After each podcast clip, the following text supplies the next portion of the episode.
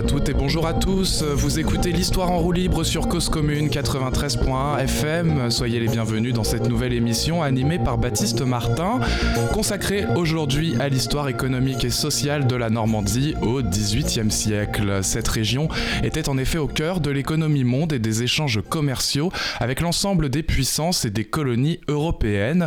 Les ports de Rouen et du Havre jouent un rôle de premier plan dans le commerce extérieur français au XVIIIe siècle le Royaume de France étant par ailleurs euh, l'une des deux premières puissances commerciales du monde.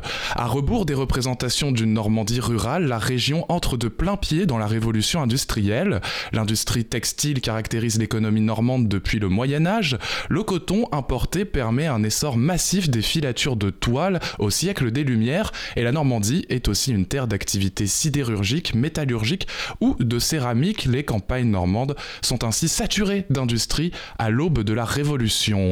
Quelles sont les conséquences de cette industrialisation sur le territoire et la population? Comment peut-on les mesurer?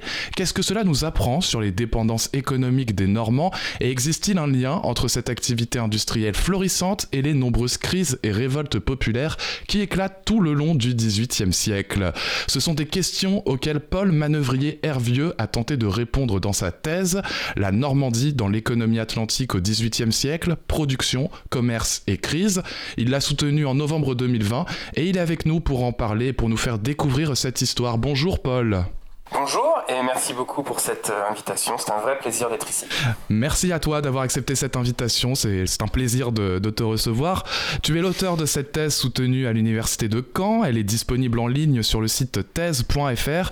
Et tu es actuellement chercheur à Milan et tu travailles sur les conséquences politiques de la désindustrialisation. Tu nous raconteras euh, ce gap euh, chronologique que tu as fait.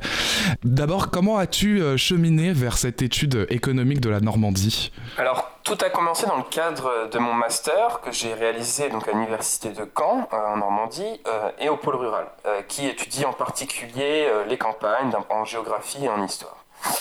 Alors dans le cadre de ce master, j'ai commencé à travailler sur les émeutes et en particulier les émeutes de subsistance. Et après, j'ai commencé progressivement à élaborer un sujet de thèse, toujours sur les émeutes. Mais plus j'étudiais les émeutes, euh, plus je commençais à m'interroger sur un peu quelles étaient les causes euh, et les origines de ces euh, mouvements populaires, spontanés, qui survenaient, qui survenaient à plusieurs reprises dans le, dans, le, cadre du XVIIIe siècle. Et de fil en aiguille, en étudiant la composition un peu de, de, ces émeutes, la composition sociale notamment, qui participait aux émeutes, euh, j'en suis arrivé à euh, étudier euh, l'histoire économique de la Normandie, c'est-à-dire notamment l'industrie textile, parce que je me suis rendu compte que c'était beaucoup de fileurs, toiliers, qui étaient à l'origine, ou en tout cas qui composaient les émeutes au XVIIIe siècle. Et donc, pour pouvoir comprendre ces émeutes, il me semblait indispensable d'étudier en fait bah, la conjoncture, les structures économiques, agraires, industrielles normandes. Ta recherche interroge donc l'intégration euh, de la Normandie dans la nouvelle économie atlantique au XVIIIe siècle. Est-ce que tu peux nous rappeler l'importance euh, de cet espace à la période moderne? La Normandie, tout d'abord, il faut au XVIIIe siècle, c'est environ 2 à 3 millions d'habitants, euh, soit environ 10% de la population française, ce qui en fait une région extrêmement peuplée et surtout extrêmement densément peuplée. C'est également une des régions les plus riches de France. Euh, et il ne faut pas oublier non plus que Rouen, euh, aujourd'hui, qui apparaît comme une ville de taille moyenne, petite ville en France, est jusqu'à la fin du XVIIe siècle la deuxième ville de France derrière Paris. C'est également une région industrielle depuis le Moyen Âge, donc euh, comme tu l'as souligné en introduction, avec une intense, une intense activité euh, textile euh, qu'on connaît partout dans le monde sous le nom de rouennerie. C'est aussi une région, la troisième région sidérurgique française, et au-delà de ça, c'est une région qui est ouverte sur le monde. Alors, évidemment, ouverte sur le monde euh, de la mer du Nord depuis le Moyen Âge, hmm. mais ouverte aussi sur l'Afrique depuis le XVe siècle, l'Afrique de l'Ouest, le Maroc, et le Brésil au XVIe siècle. Et au XVIIIe siècle, le commerce s'intensifie, évidemment, et le le commerce des ports du Havre et de Rouen, on peut dire qu'il représente entre 12 et 15% de la totalité du commerce extérieur français ce qui fait de la Normandie une région donc commerciale, industrielle et bien sûr agricole, puisque la Normandie est déjà connue et célèbre pour ses exportations notamment de beurre, ou de bœuf mm. et participe à l'approvisionnement de Paris, euh, l'approvisionnement alimentaire de Paris. Et est-ce qu'on est, est qu'on étudie euh, l'Atlantique au XVIIIe siècle comme, euh, comme un, système à l'image de la Méditerranée dans les études de Fernand Braudel? Alors oui, oui, oui, c'est ce qu'on appelle, donc il y a tout un champ qui se développe, qui s'est développé depuis un moment qui s'appelle les Atlantic Studies. Et euh, ça commence à, se développer. la différence, c'est que l'histoire atlantique met également en scène, en fait, ce qu'on appelle maintenant l'histoire de l'océan Indien, puisque ces deux océans sont connectés entre eux. Mais oui, oui, l'histoire atlantique est un champ, un champ bien spécifique en, histoire, euh, à l'image euh, de, l'étude de Fernand Prodel sur la Méditerranée. Tout à fait. Et, ouais, et alors tu nous racontais que bah, l'importance euh, de la Normandie, donc 10% de la population du Royaume de France et 15% euh, du commerce extérieur. Euh, pourquoi, selon toi, on connaît moins l'histoire des ports rouennais et du Havre que ceux de Nantes et de Bordeaux? Alors il y a plusieurs, plusieurs je peux donner plusieurs éléments de réponse. Je, ne sais pas également, je pourrais pas en donner un en particulier. la première, c'est une question de source et d'archives. Euh, puisqu'on étudie le commerce, notamment grâce aux archives des chambres de commerce. Or, les archives de la chambre de commerce de Rouen et du Havre euh, bah, ont, brûlé en 1944 une grande partie ont été entièrement détruites. Donc l'historien est un peu dépourvu euh, des documents pour étudier le commerce extérieur au XVIIIe siècle. Ensuite, il y a un deuxième élément qu'on peut noter qui est la rivalité entre le port de Rouen et le Havre rivalité complètement erronée, c'est ce que j'essaie de montrer dans ma thèse. Euh, c'est-à-dire qu'il faut comprendre et étudier Rouen et Le Havre comme un seul et même port, et pas deux ports qui seraient soi-disant rivaux, opposés, euh, puisqu'ils sont complémentaires. Mais il y a longtemps eu cette rivalité entre Rouen et Le Havre. Euh, Rouen, ville plutôt bourgeoise, finance, lié à la, finance parisienne, au, commerce, euh, et euh, Le Havre, cette ville portuaire nouvellement créée par rapport à Rouen, la ville de Rouen médiévale. Et enfin, dernier élément, des, traditions universitaires. L'université de Caen, avec le CRHQ, donc le Centre de recherche en histoire quantitative, donc fondé par Pierre Chonu, a longtemps été centrée sur l'histoire des campagnes, la démographie historique, euh, donc plutôt une histoire de la Terre. Et à, l'université de Rouen euh, prédominait l'histoire de la Révolution française. Et donc, dans ces deux courants historiographiques qui se développaient euh, dans ces deux universités, la question atlantique, celle des ports, était vraiment annexe. laissée de côté, ou alors c'est plus dans la période contemporaine avec les dockers, quoi. Voilà, tout à fait, tout à fait. Et euh, dernière chose, il y a une étude hein, qui est magistrale sur le port de Rouen et du Havre, qui est celle de Pierre Dardel, mais Pierre Dardel n'était pas universitaire. C'était un, un ancien notaire reconverti en historien qui a fait un travail admirable, mais il n'était pas dans tous les circuits universitaires, etc. Donc ça peut expliquer aussi un peu pourquoi euh, cette histoire a été moins étudiée, mais surtout c'est l'absence de sources, hein, évidemment. Et heureusement qu'il y a aussi des passionnés euh, qui euh, se chargent de mener des recherches d'histoire hors de l'université, euh, et que leurs travaux nous sont parfois très précieux. ton approche s'inscrit dans l'histoire, donc tu fais une histoire économique et sociale, et tu utilises ce qu'on appelle l'histoire sérielle et quantitative, qui a été un peu, qui avait moins d'intérêt ces, ces dernières années.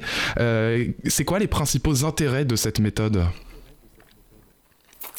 Alors, pour moi, et c'est des questions aussi de sensibilité historique, euh, pour moi, leur principal intérêt, c'est que cette méthode permet d'ancrer euh, le récit historique et d'appuyer ce récit historique sur des faits empiriques. Voilà, euh, c'est la première, première utilité pour moi. surtout, ça facilite aussi après les comparaisons et euh, ça permet de limiter les biais de certaines sources qualitatives. Alors évidemment, euh, l'approche quantitative sérielle, possède elle aussi euh, des biais, mais pour moi, voilà, c'est oui, c'est vraiment appuyer le récit historique sur des faits empiriques qui peuvent être discutés, dont les analyses peuvent être débattues, mais des faits qui sont là. Faut-il le rappeler, c'est une tradition qui vient, euh, qui vient des, euh, de l'école des annales, hein, qui, de s'appuyer sur, euh, sur, des, sur des faits, sur, des, sur des séries, des, de, de l'étude des données, et pour donner, donner sens à, à, ces données et pouvoir découvrir des trajectoires assez longues, des, des processus dans, sur, la, sur la longue durée en histoire économique. Tout à fait, tout à fait. Et, euh, et au-delà de, cette, euh, de, de, la croissance des échanges commerciaux, euh, tu mesures l'intégration de la Normandie par la mesure des crises de subsistance. alors en quoi, pour, avant de rentrer profondément dans le sujet, en quoi ces crises sont un indicateur d'intégration économique? Alors, tout d'abord, les crises de subsistance au XVIIIe siècle sont la conséquence directe d'une mauvaise récolte, et donc souvent d'un aléa météorologique par exemple un orage, euh, une pluie battante qui détruisent les récoltes, etc. S'ensuit une hausse des prix du blé et euh, derrière, une des choses qu'on observe assez souvent, suite à la hausse des prix du blé, euh, des émeutes. Et il faut aussi se rappeler qu'au XVIIIe siècle, le blé, les grains sont au centre de l'économie. L'Église perçoit des taxes sur les récoltes, euh, on fait des emprunts basés sur euh, le grain, etc. Le, grain est vraiment au centre de l'économie. Cependant, ces crises, euh, voilà, c'est un indicateur de la conjoncture, une conjoncture qui va un peu moins bien, une situation de crise, alors avec des degrés d'intensité divers et variés. Et donc, en quoi ces crises peuvent être permettre de mesurer l'intégration euh, d'un espace dans l'économie atlantique, c'est, euh, alors c'est un peu toute l'hypothèse de ma thèse, c'est que ce que j'observe en Normandie, c'est que lorsqu'il n'y a pas de, de crise industrielle, commerciale, les crises de subsistance ont un effet relativement faible sur les populations. On observe assez peu d'émeutes et tout ça dure l'espace de ce, ce moment assez connu qui est celui de la soudure, donc entre avril et juillet, donc le, moment entre deux récoltes, où le grain commence à manquer et les prix augmentent. Euh, dans ces cas-là, lorsqu'il n'y a pas de crise industrielle commerciale, euh, on observe assez peu euh, voilà, d'émeutes. Elles sont localisées, souvent elles sont urbaines, c'est un événement ponctuel, une journée. Cependant, ce que j'ai découvert, c'est que lorsqu'il y a une crise dans l'industrie textile, euh, ou bien euh, une crise commerciale, donc par exemple avec une hausse des prix du coton, euh, des problèmes liés à la guerre sur les mers qui empêchent les échanges commerciaux, on a une situation de crise qui n'est pas seulement liée au prix du blé.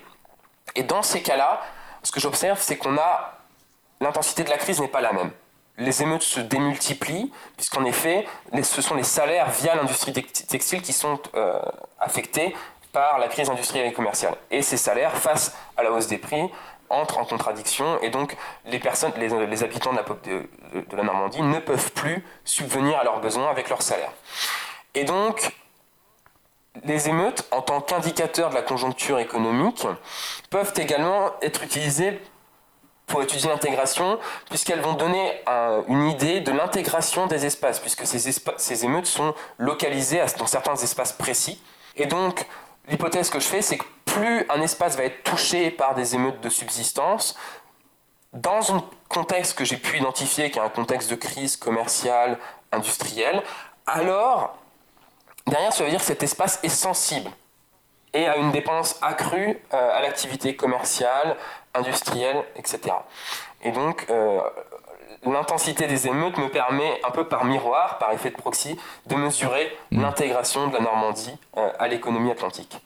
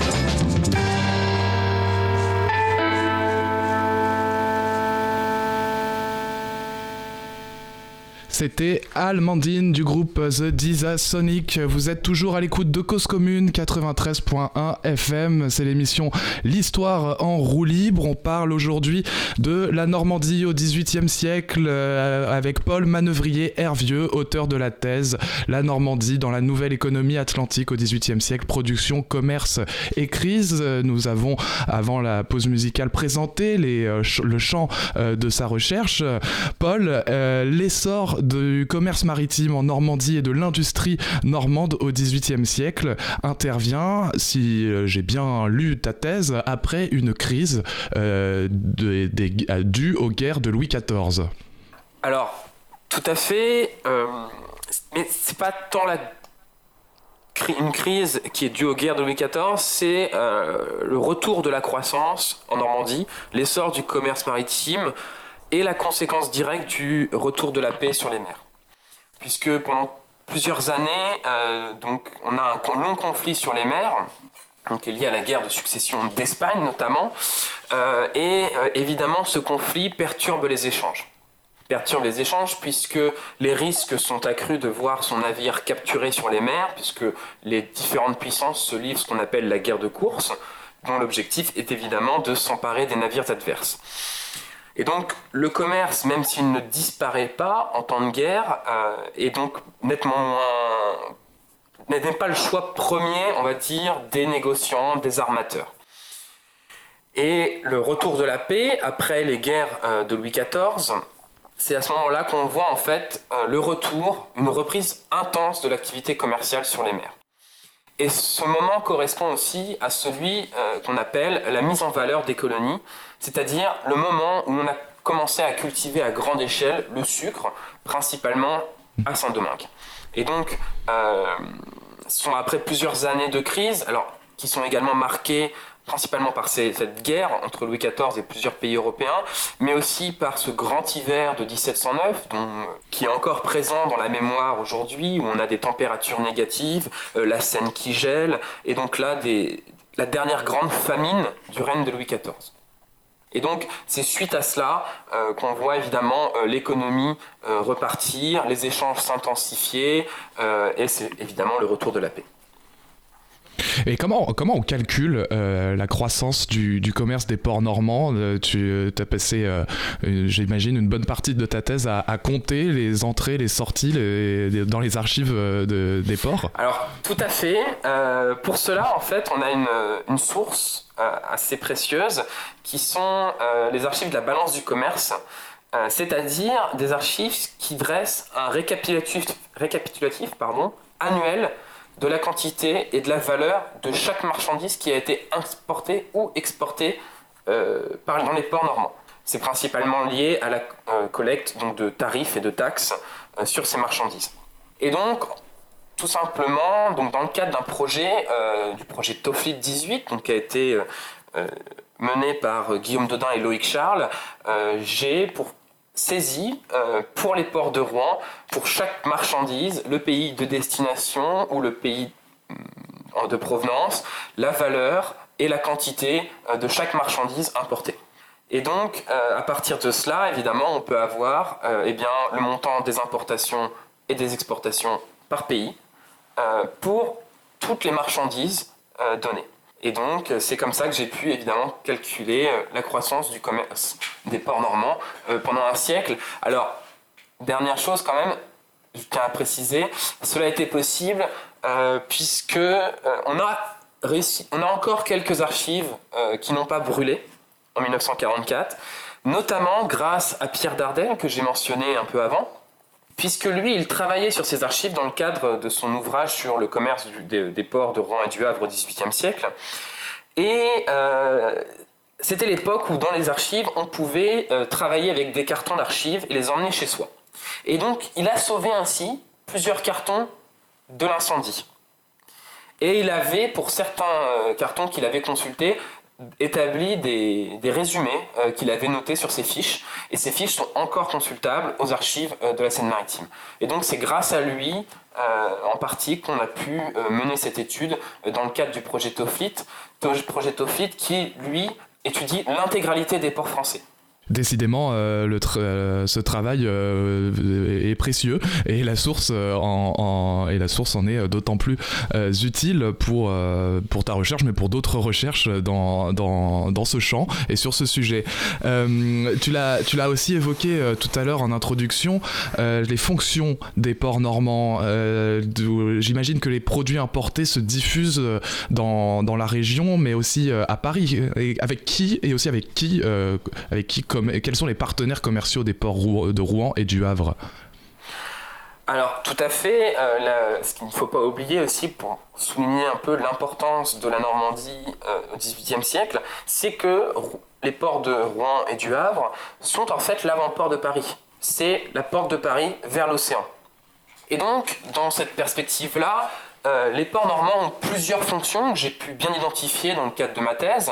Alors, la première fonction, c'est l'approvisionnement alimentaire de Paris, mais aussi l'approvisionnement alimentaire de Rouen. Donc on voit, sont importés énormément de produits alimentaires, que ce soit par exemple pas, des huiles, euh, des viandes euh, ou des grains.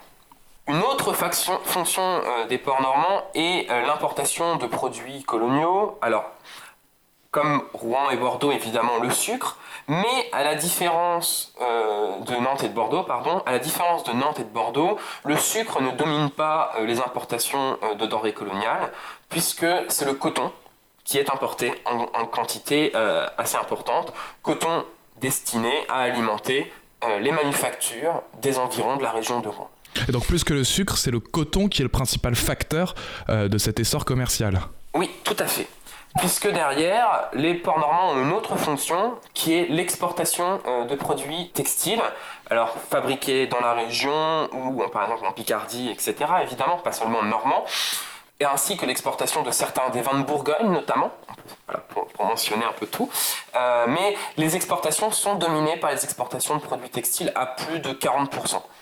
Et derrière, les principaux euh, partenaires commerciaux, alors on va retrouver tous les pays du Nord, puisque on importe du bois, on importe différentes matières premières des, donc des pays du Nord, c'est-à-dire Norvège, Suède, Finlande. Et ça, ce sont des échanges, euh, si j'ose dire, traditionnels, depuis, ancrés depuis assez longtemps. Tout, à fait, tout à fait. Ce sont un peu des échanges traditionnels. Et ce qui change au XVIIIe siècle, évidemment, c'est l'apparition euh, de ce qu'on appelle des colonies, mais surtout de Saint-Domingue, et donc des échanges avec les colonies. Et là, on exporte des euh, produits manufacturés principalement dans les colonies et on importe euh, du coton. Et à l'image des ports de Bordeaux Nantes, les colonies, euh, et en particulier Saint-Domingue, deviennent euh, le principal partenaire commercial des ports rouennais, des ports normands. Et tu écris qu'en l'espace de quelques années seulement, la filature de coton importé des Antilles s'ajoute à celle du lin et du chanvre et devient rapidement la principale activité pour de nombreux habitants de campagne. Euh, et ce sont là, on peut appeler ça quand même des transformations sociales euh, majeures pour le territoire normand.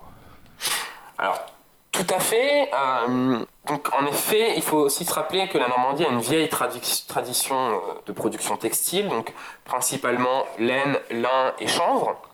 Et le coton apparaît au début du XVIIIe siècle, donc dans les années 1700. Alors après euh, quelques essais, et il est encore importé en faible quantité, dans les années 1720-1730, c'est là qu'on voit la transformation radicale les quantités importées sont nettement plus importantes et partout on se met à filer du coton dans les campagnes. C'est-à-dire on va avoir des marchands qui importent le coton à Rouen, le distribuent à des marchands intermédiaires qui vont aller distribuer ce coton dans les campagnes et le faire filer. Et quelques jours après, une semaine ou deux après, ils reviennent et ils récupèrent le coton brut qui a été transformé et donc le récupèrent en coton filé pour ensuite le distribuer aux manufactures qui, elles, vont en faire ces toiles. Et euh, le succès des toiles de coton, alors c'est aussi lié au succès des indiennes, le succès du coton, qui, ce ne sont pas des toiles qui sont entièrement en coton, mais on met un peu de coton euh, dans des toiles euh, de, de, lin, de chanvre, etc. Et le succès sur les marchés de ces toiles de coton est alors phénoménal en France et en Europe. Et donc, il se développe ce qu'on appelle cette fin de coton, c'est-à-dire on en veut toujours plus, et donc on distribue toujours plus de coton. Et il y a un élément très important à prendre en compte là-dedans, euh, c'est que les ouvriers de l'industrie textile la filature du coton au début du XVIIIe siècle rapporte. Et rapporte plus que les travaux agricoles. Et ça attire, et, oui, ça cela attire forcément euh, des gens, euh, enfin des, des, travailleurs pour, pour se lancer dans, dans, dans cette activité. Tout à fait. Est-ce qu'il y a des trajectoires d'agriculteurs de, de, ou enfin de, paysans, de gens dans l'économie rurale qui basculent, enfin qui, qui changent d'activité? Alors c'est difficile à suivre puisque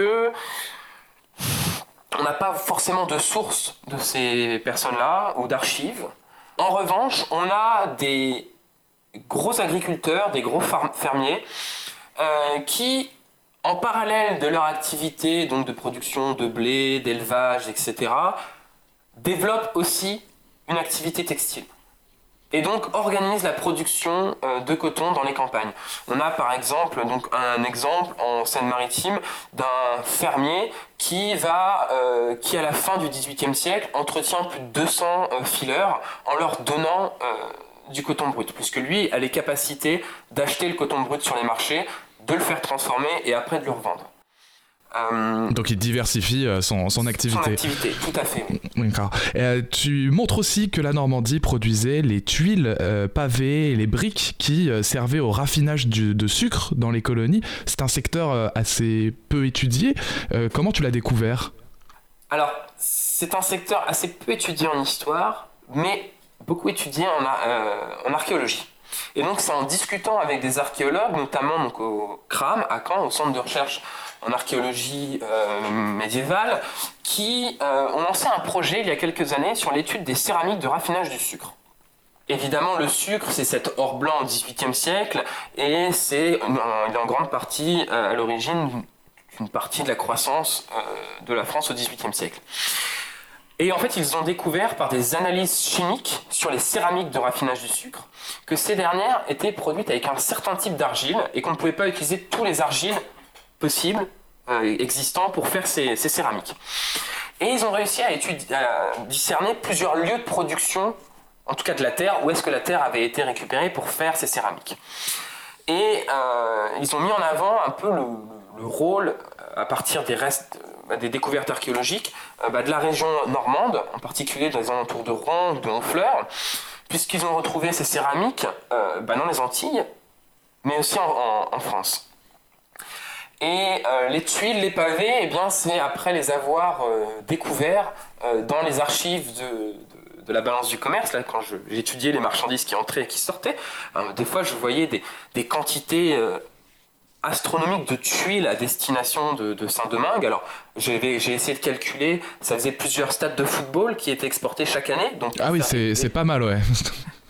c'est pour les couvertures, évidemment, des riches euh, maison des Antilles qui était couverte en tuiles. Hmm. Euh, dans les Antilles. Et euh, il y a eu un, projet de recherche en archéologie sur plusieurs fourneaux, lieux de production de tuiles, et pour essayer d'établir les quantités produites et donc les destinations. Et donc, en fait, c'est en travaillant avec des archéologues que j'ai pu montrer l'importance de ces secteurs qui sont passés sous silence puisqu'ils n'ont laissé que très peu de sources écrites mais qui sont étudiés par les archéologues puisqu'ils ont laissé des traces dans les sols. Dans les sols, ouais. Euh, et dans les, avec les fours qui sont euh, fouillés, etc., comme à Barbery, qui ont fouillé euh, une tuilerie qui date du Moyen-Âge. Donc on peut déduire que par, enfin oui, par extension, leur activité aussi a, a, connu un essor et a augmenté par l'essor du commerce extérieur et, les colonies. De, de, fait, du coup, l'industrie devient l'activité principale pour beaucoup de Normands, en conséquence de la croissance du commerce extérieur elle permet des débouchés aux productions euh, locales et ce cercle vertueux a un peu une limite, c'est que du coup la population normande devient dépendante euh, des activités, de plus en plus dépendante des activités commerciales. Alors tout à fait. Euh, c'est un peu le paradoxe. C'est-à-dire que tant que le commerce et l'industrie va, il y a cette célèbre formule qui dit que l'industrie va, tout va. Et bien c'est un peu vrai en Normandie, en tout cas en Haute-Normandie, en ancienne région Haute-Normandie, au XVIIIe siècle tant que l'industrie commerciale et industrielle fonctionne, il n'y a aucun problème, euh, puisqu'évidemment, le principal problème que pose l'activité industrielle et commerciale, c'est que les, ouvriers délaissent la production euh, agricole. Et euh, cela va de pair avec un autre mouvement important au XVIIIe siècle, qui est l'accroissement de la taille des fermes dans les campagnes. Les fermiers deviennent de plus en plus grands, s'accaparent une grande partie des terres, ou en tout cas les achètent. Et derrière, euh, plusieurs petits paysans qui auparavant détenaient juste un petit lopin de terre s'en trouvent un peu euh, dépourvus et donc vont rejoindre les rangs des ouvriers de l'industrie textile, etc. Mais évidemment, le principal problème que cela pose, c'est que pour leur subsistance, ou en tout cas leur approvisionnement alimentaire, ils deviennent dépendants du marché. Ils sont obligés d'aller acheter principalement leurs grains sur les marchés.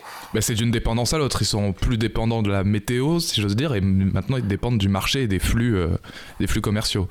Tout à fait, voilà. Mais ils dépendent des deux en fait maintenant. Voilà. Et cela se traduit évidemment par euh, ces émeutes.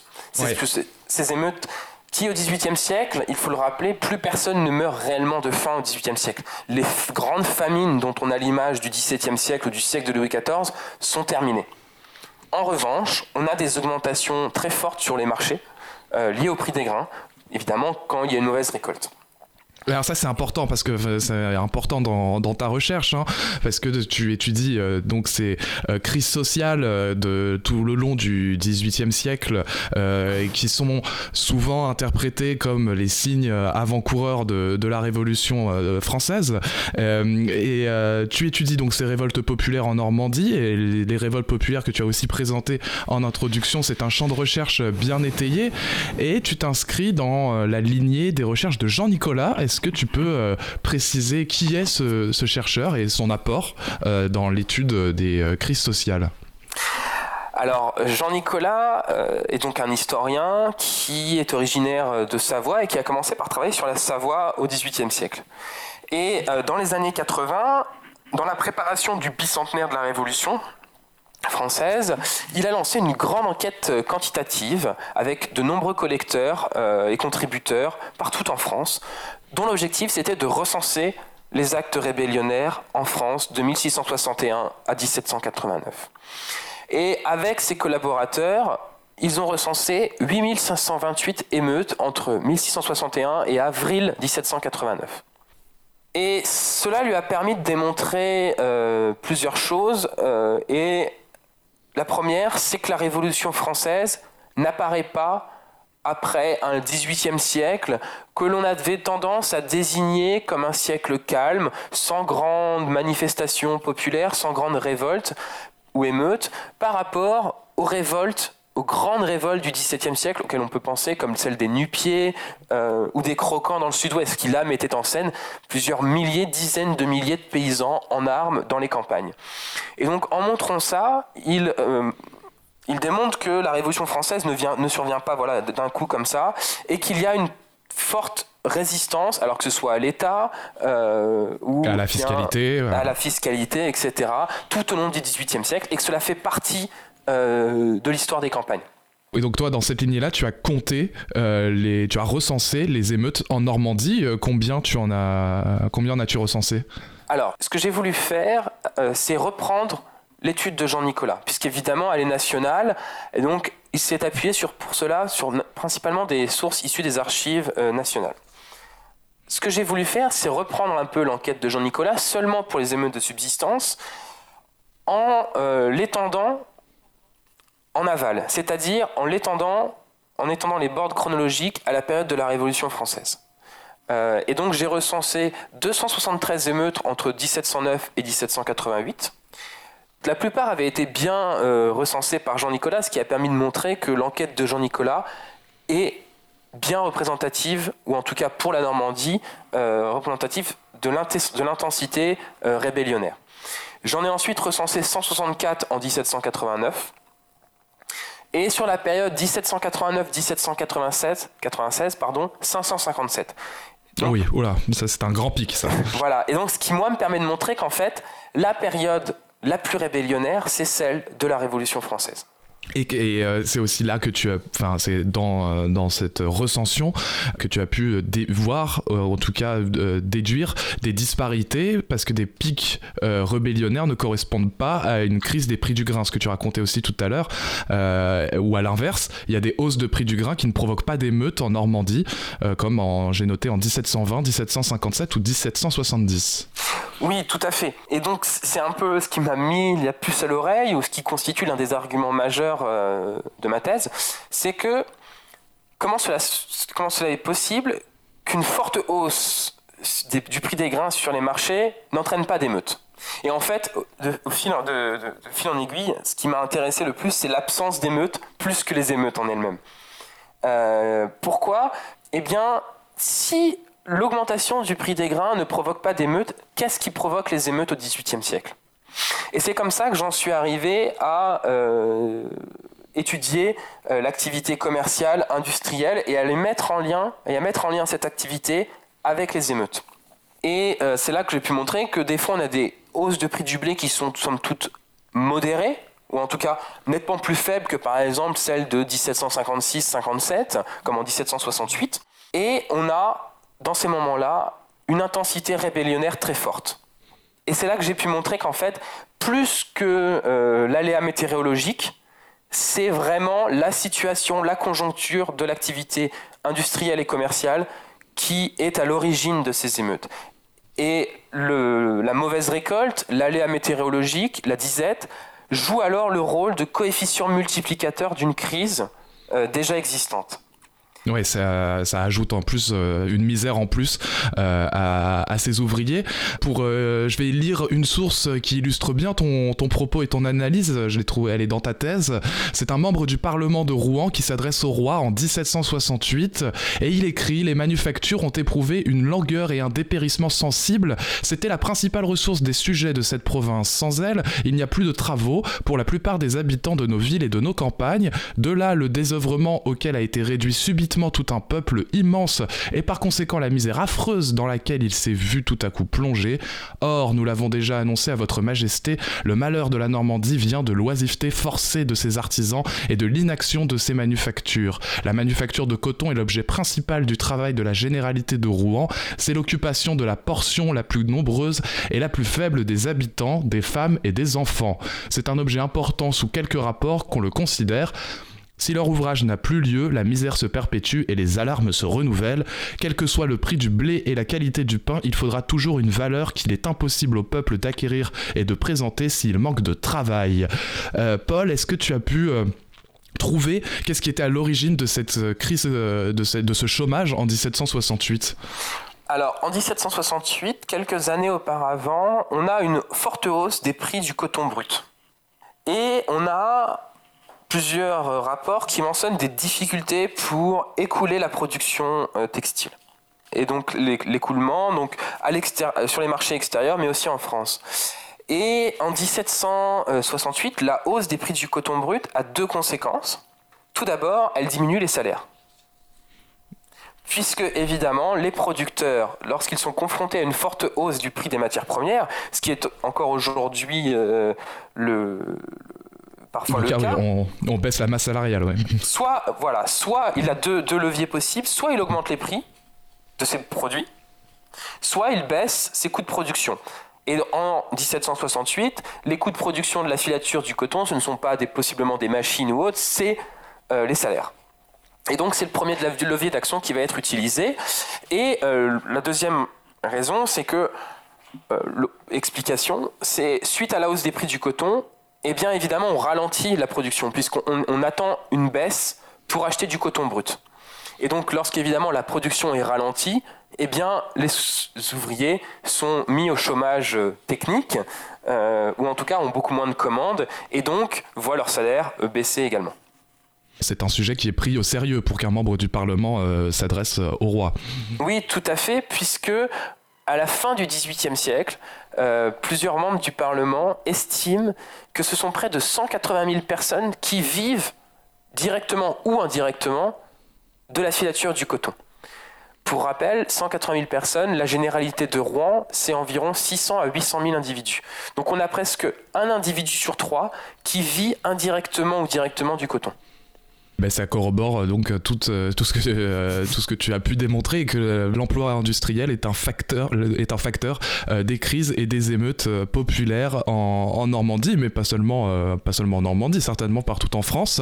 je rappelle aux auditeurs et auditrices que vous êtes à l'écoute de Cause Commune 93.1 FM et que c'est l'émission L'Histoire en roue libre. On est avec Paul Manœuvrier-Hervieux, auteur d'une thèse d'histoire économique et sociale, la Normandie, dans la nouvelle économie atlantique au XVIIIe siècle, production, commerce et crise euh, Paul, tu reviens euh, dans ton étude sur les conséquences économiques d'un traité que je ne connaissais pas, c'est le traité d'Eden-Reyneval. Il est signé en 1783 entre la France et l'Angleterre.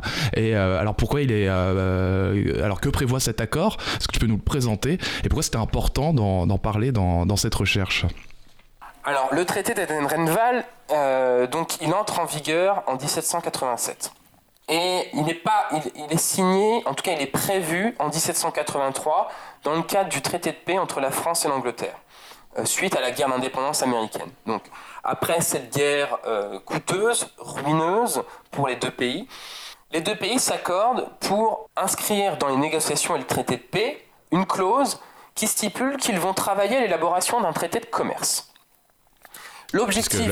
Dans l'objectif que le commerce euh, empêche la guerre. Voilà, l'objectif c'est de maintenir la paix. Et la logique derrière, c'est que si euh, les deux nations ont intérêt à commercer, et donc la paix sera évidemment euh, le bénéfice du commerce.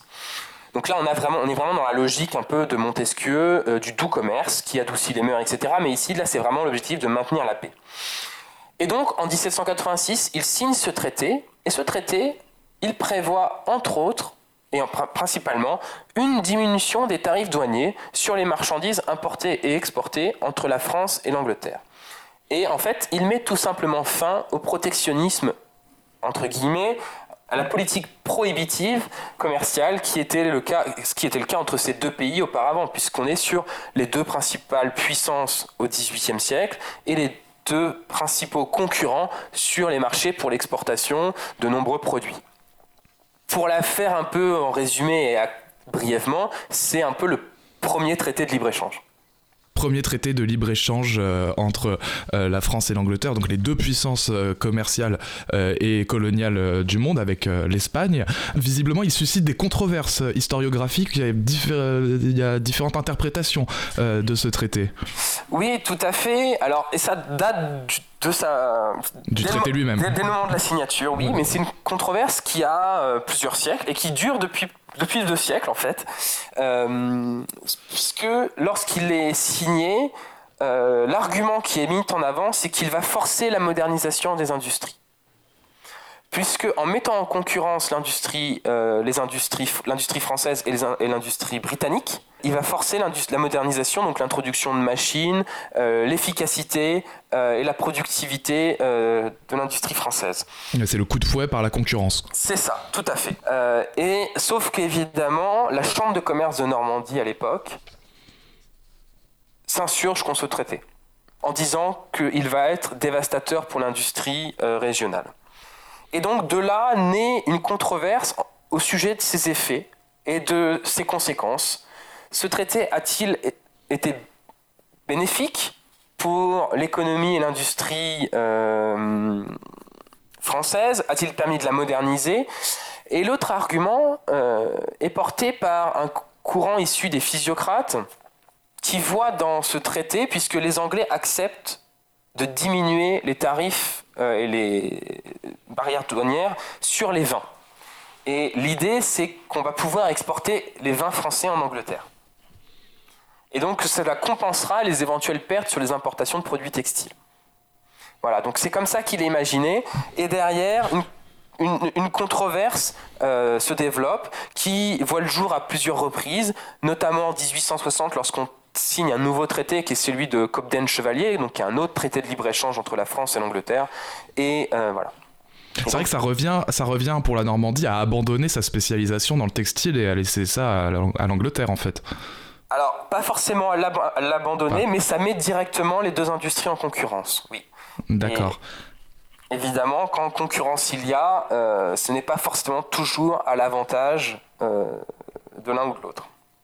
Mais, et, donc toi, dans, tu as pu étudier les, conséquences, en tout cas en Normandie, euh, de ce traité et, et, ça a créé un, un, déséquilibre commercial. Alors tout commence par un déséquilibre commercial, oui. Évidemment, les importations de produits textiles étaient auparavant interdites, puisque les tarifs douaniers étaient prohibitifs. Et donc, en étudiant euh, les marchandises qui sont importées, on voit arriver ces produits textiles. L'autre aspect plus intéressant, c'est que on voit également des exportations de coton brut en Angleterre, puisqu'évidemment les Anglais euh, achètent les cotons bruts euh, sur la place du Havre principalement pour les faire filer ce coton en Angleterre et exporter ensuite les produits textiles. Or, ces achats ont une conséquence directe, c'est qu'ils font monter les prix du coton brut en Normandie. Et donc, avec tout ce qui, s'ensuit, euh, c'est l'autre conséquence du traité. Et derrière, ce traité a des conséquences industrielles et sociales terribles euh, la Normandie. Mais ce n'est pas seulement le traité, il y a un aspect qu'on oublie aussi, c'est la mécanisation de l'industrie textile.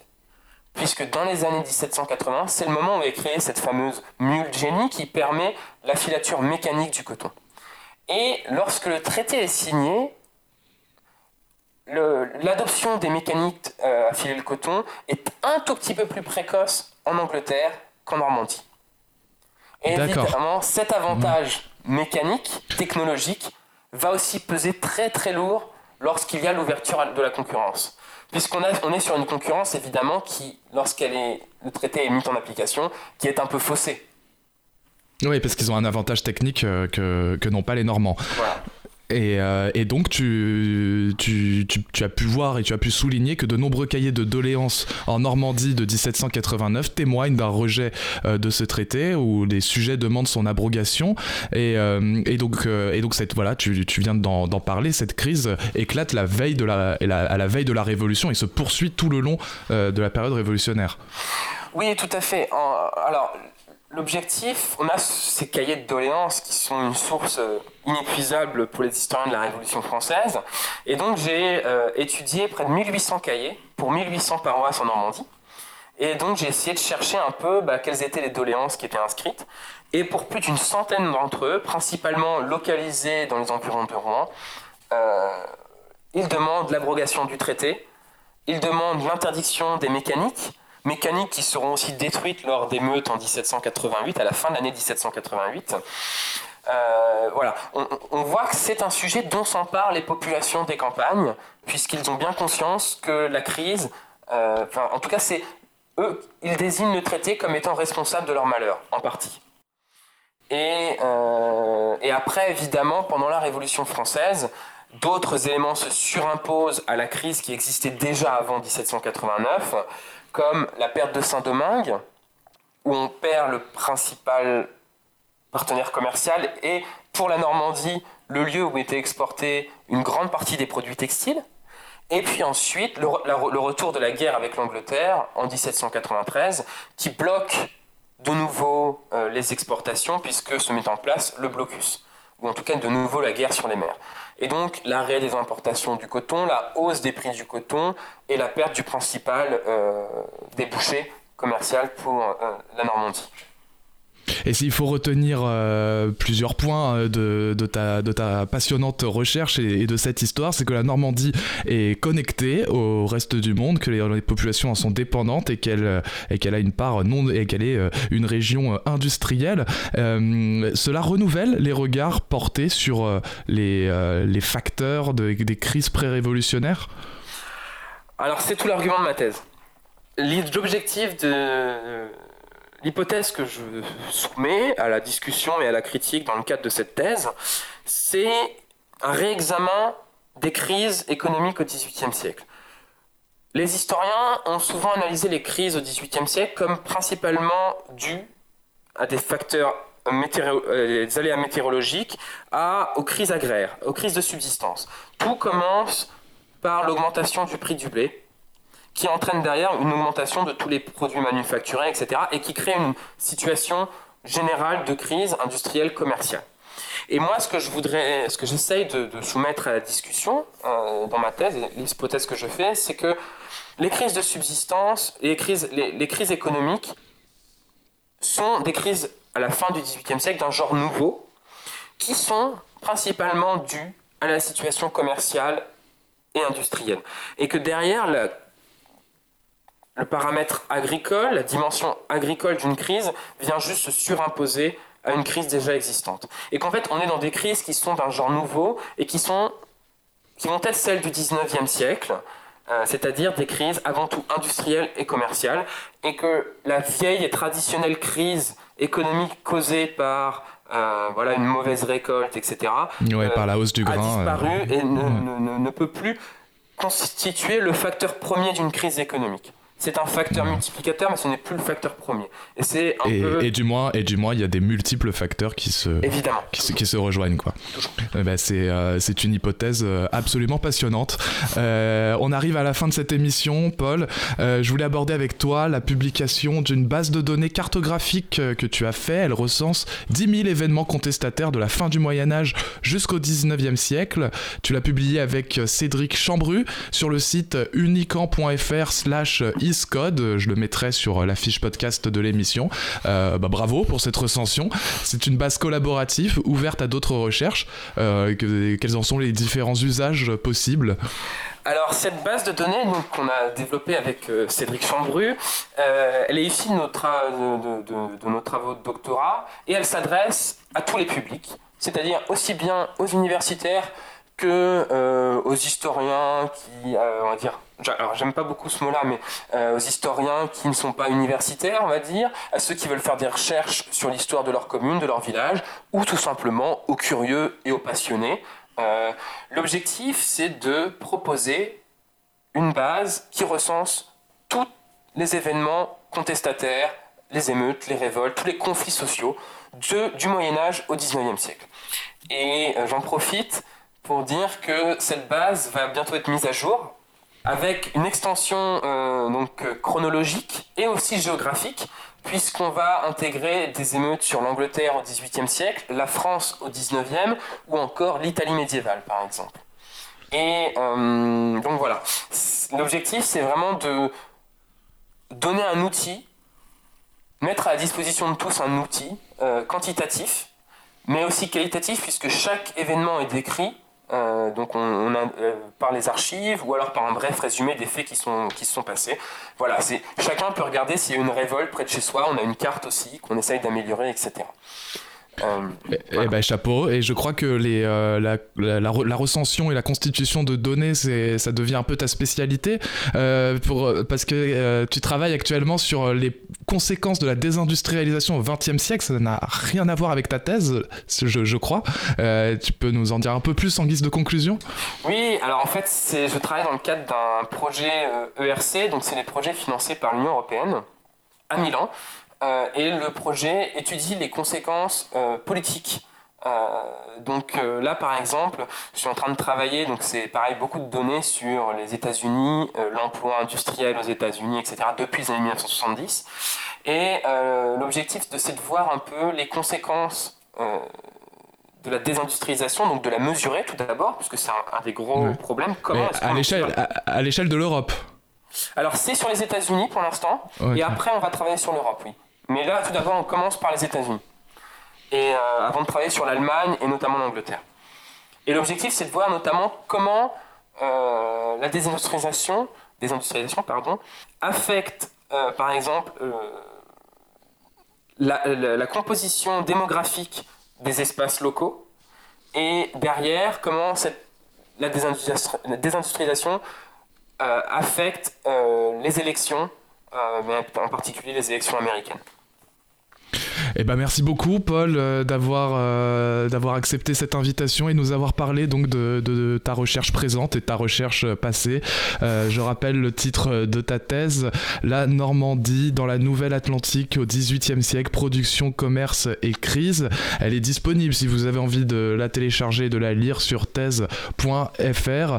Vous pourrez retrouver les différentes références bibliographiques comme d'habitude sur la fiche podcast de l'émission L'histoire en roue libre sur cause-commune.fm. Merci beaucoup, Paul. Bah, merci beaucoup. Et bah, et euh, bah, bon, euh, bon, bon vent, bonne suite euh, pour ta recherche actuelle. merci à vous, chers auditeurs et auditrices, de nous avoir écoutés. je vous souhaite à toutes et à tous une excellente journée, une bonne soirée ou une bonne nuit selon l'heure à laquelle vous nous avez écoutés. Vous êtes toujours à l'écoute de Cause Commune 93.1 FM.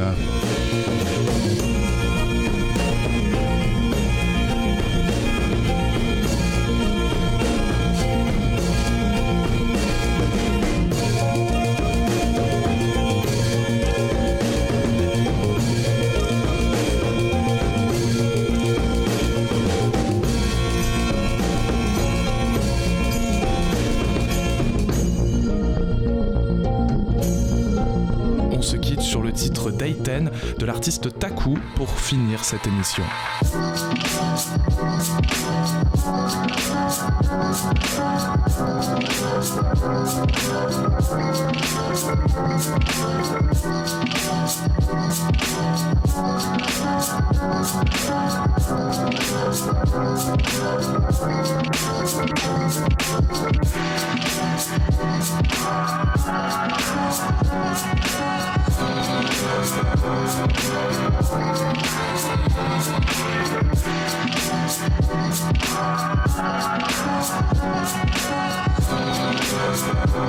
Thank you.